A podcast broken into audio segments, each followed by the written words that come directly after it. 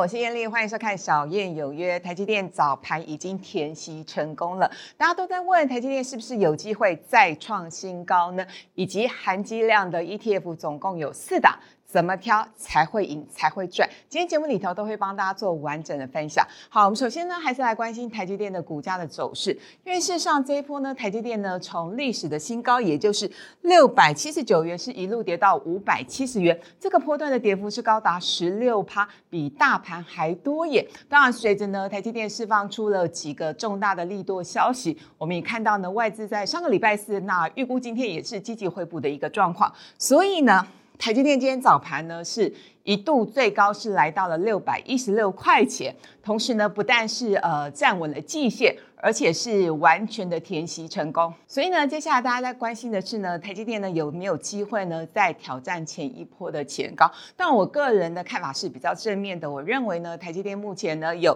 三大利多，两个挑挑战啊！这三大利多，第一个利多是呢，上个礼拜四呢，呃，其实在开盘之前就有这样的消息传出来，就是呢，台积电呢未来三年的资本支出是高达千亿美元。其实这有两个重大意义，第一个意义是呢，表示客户端的需求真的非常非常的强劲，包括五 G，包括 AI，也就是先进制程的需求非常的强劲。第二个意义呢，就表示台积电呢是努力的继续续保领先的一个。想法跟态势哦。那第二个利多呢，当然是外资呢。其实，在今年台积电是股价创新高之后，是一路卖超。今年的第一季，外资总共是卖超了是五十三万张的台积电。不过呢，当你卖了那么多，然后你又看到台积电呢有重大利多释放的时候，你当然会想要呃回补的一个状况哦。所以呢，呃，上个礼拜四，也就是四月一号，外资呢也回补了两万张。好，那当然第三个利多呢，就是大家关切的是台积电呢即将要在四月十五号，也就是下个礼拜四呢，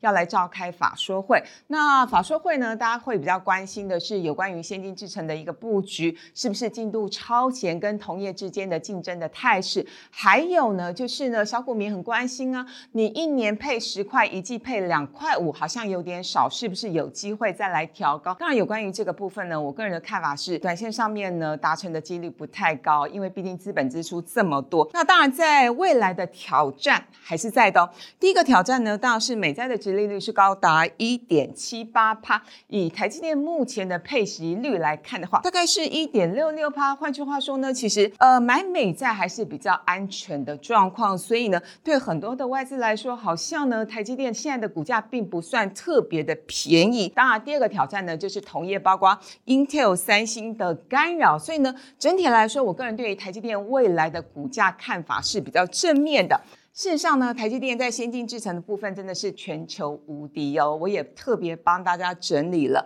去年第四季台积电的营收占比，大家可以发现哦，很明显的先进制程的部分，不管是五纳米跟七纳米加起来所占的营收比重大概是四十九趴，也就是将近五成的状况。那么呢，在比较成熟制程的部分，十六、二十纳米是占比十四趴，二十八纳米占比是十一趴，还记得吗？啊之前刘德英董事长特别有提到。二十八纳米的部分呢，全球几乎都有 overbooking，也就是重复下单的一个状况，所以导致了台积电的股价呢是当天是跌幅比较重。那事实上呢，就二十八纳米它是比较成熟制成的部分，那全世界市占率第一名的是联电，那台积电呢当然也有了哈，那它的占比一成多不算太多，所以呢总结来讲，新制制成的部分呢还是台积电占比比较多的状况。那当然大家特别关心哦，那未来。来先进制程的布局，台积电真的是领先多久呢？以目前的状况而言哦，台积电呢预估是明年三纳米会量产。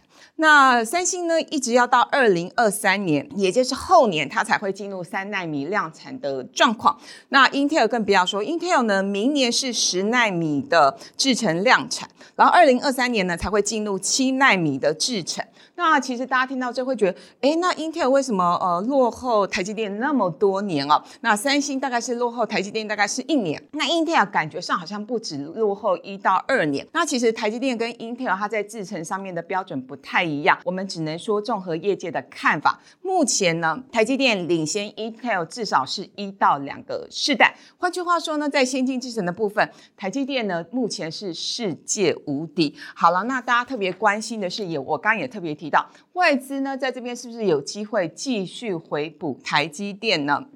因为呢，其实我们看过去这两年，每次的法说会的结束之后，外资都蛮满意的，所以呢，几乎都会认错回补，导致呢股价呢，其实呃表现几乎都还蛮亮丽的。那以二零一九年来说好了，二零一九年呢这四个季度的一个法说会表现呢，呃以第二季来说，大概是涨了快两趴。那第三、第四季其实也跌不太多了哈，那只能说呢，呃外资有买，但是买的不算太多。那导致呢去年的。呃，四季以第一季来说呢，呃，法说会召开完之后呢，隔天的股价是大涨的，是将近七趴。其实台积电的股价很少单一天会大涨七趴哦，所以可见这一天的法说会内容，法人是特别的满意。那么呃，第二季哦，法说会的隔天也涨了是二点六六趴，到了去年第四季的法说会，也就是今年一月份召开的这一次，台积电的。股价也涨了一点五二趴哦。换句话说呢，只要外资这边积极回补的话，我想台积电的股价还是有继续往上攻高的机会。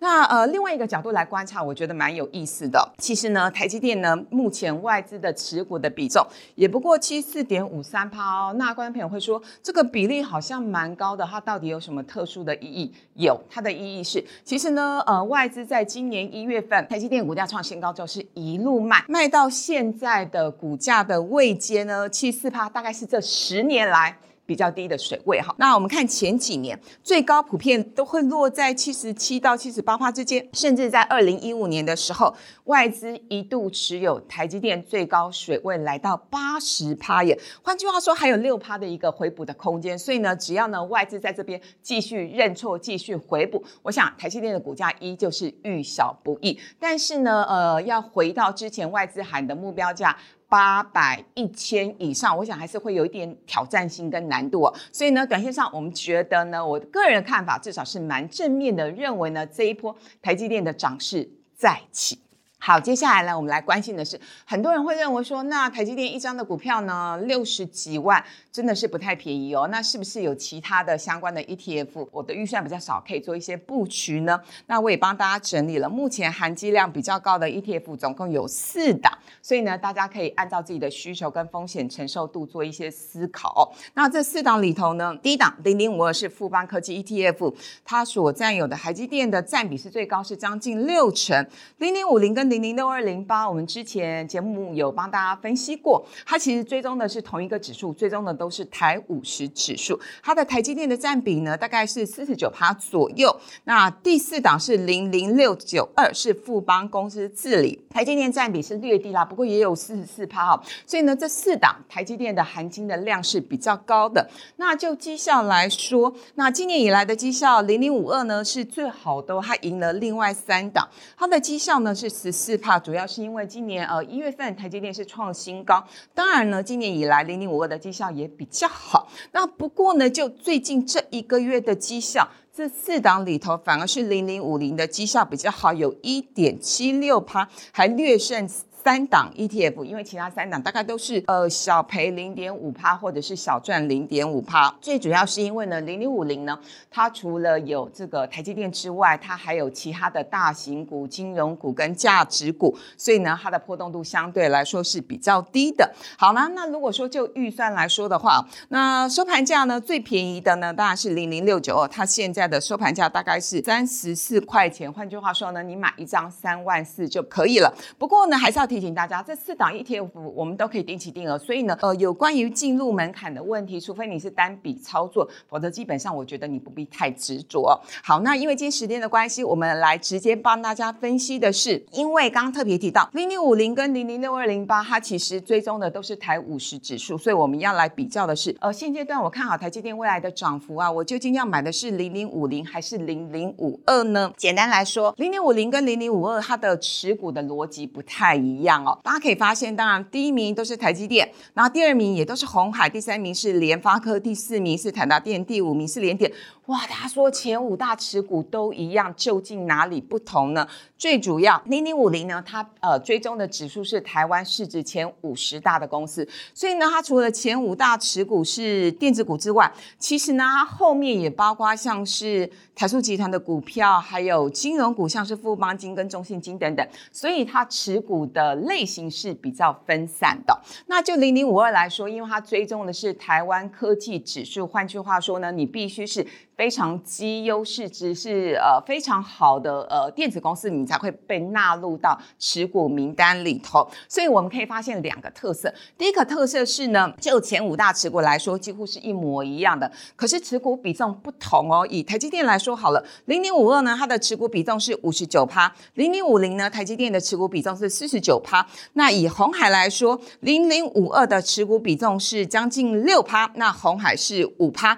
那零零五二。联发科它的持股比重是五点八五趴，零零五零呢，联发科的持股比重是四点九趴，就台达电也是类似的情况，零零五二它的占比是二点六二趴，零零五零台达电的占比是二点二趴。听到这个大家都头昏了，对不对？但是你只要听我的结论就好。结论是，如果你特别看好电子股，因为呢它持股的比重零零五二又比零零五零在电子股的持股的比重更高更集中，所以呢，如果你非常看好电子股，当然你就是买零零五二买。多一点啦，但如果呢，你觉得好像嗯，金融股也还不错啊，因为呢，未来有升息的题材，而且金融股的股价位阶真的都很低，那么呢，你就可以多买一点零零五零。所以零零五零跟零零五二基本上它的持股的逻辑还有追踪的指数是略有不同的。好，接下来呢，大家更关心的是，听完了之后呢，我想理解的是零零五零跟零零五二是不是有族群上面不同的选择跟适合的方式呢？当然是有的。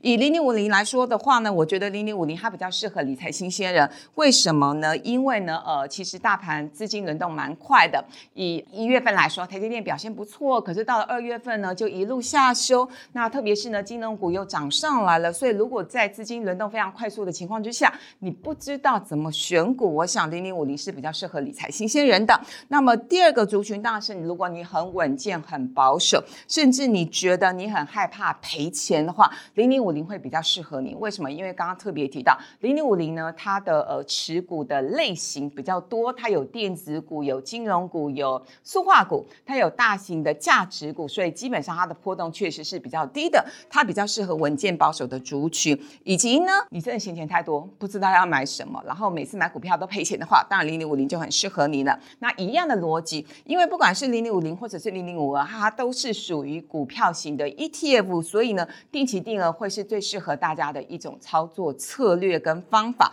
那刚再来提到是零零五二，零零五二呢，它适合哪些族群？那当然第一个是比较积极，你的呃可以承受风险的波动度比较高的。因为事实上我自己操作零零五二，我发现呃有个状况是，有的时候当大盘在跌的时候，零零五二它波动非常大，它甚至跌幅会比零零五零还会比大盘跌幅来得深哦。不过呢，从另外一个角度来看，也因为呢它的波动度比较大，以我们今天目前录影的当下来说。零零五零涨幅是一点五趴，可是零零五二涨幅是一点八趴，所以呢涨得多跌得凶，那呃这样的一个波段的幅度适不适合是大家可以接受的？这个部分大家可以去思考一下。同时，如果你是在科技业上班，你对科技业的掌握度比较高的话，当然你就适合零零五二了。以及如果呢大家就是有点小钱，你觉得你可以放个三年五年，你对台湾的电子业、对台湾的科技业非常有信心的话，那我想零零五二也蛮适合大家的。同样的。逻辑定期定额最适合波动大的产品。好，所以今天呢介绍的不管是台积电或者是含台积电含积量比较高的四档的 ETF，就提供给大家当做参考了。那我们节目就进行到这边，祝福大家平安健康。订阅品观点，开启小铃铛，小燕有约的 Podcast 也上线喽。